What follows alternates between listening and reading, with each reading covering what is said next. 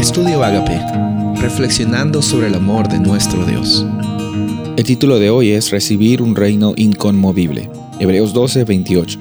Así que recibiendo nosotros un reino inconmovible, tengamos gratitud y mediante ella sirvamos a Dios agradándole con temor y reverencia.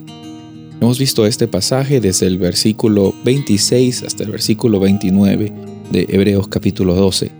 Durante estos días vimos bastantes facetas y bastantes eh, puntos de, referencia que Pablo, el autor, nos menciona para que tengamos esta certeza de que las cosas que se mueven van a venir y se van, ¿no?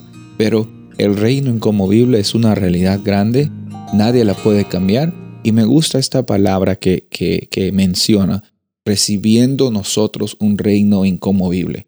El reino de Dios es algo que recibimos, no es algo que trabajamos para llegar, no es algo que nos graduamos y recibimos el reino de Dios. Escucha muy bien este lenguaje, el lenguaje que está usando Pablo aquí, y la realidad que tú y yo podemos tener en este reino inconmovible, en este reino de Dios, en este reino de eternidad, de libertad, de transformación y de salvación, en este reino, la realidad es de que nosotros lo recibimos. Nosotros no trabajamos para que esto sea una realidad. Eso ya es una realidad y nuestra labor es recibir y aceptar esta realidad y vivir del día al día con esta experiencia.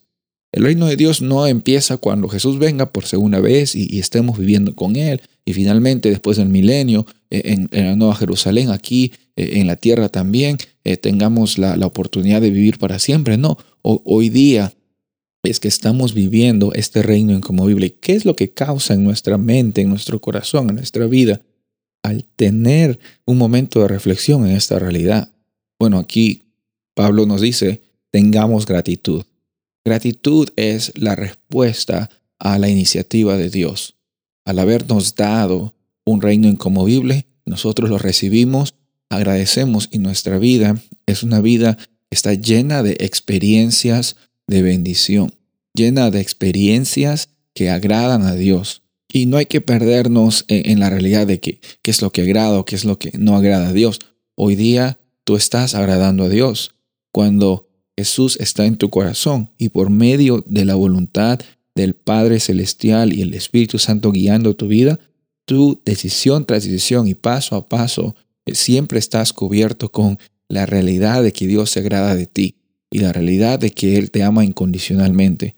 Esas cosas que tú sientes que tienes que cambiar o que, o que hay situaciones que, quizás te, sientes un poco frustrado, frustrada. Recuerda, la transformación no es una obra tuya.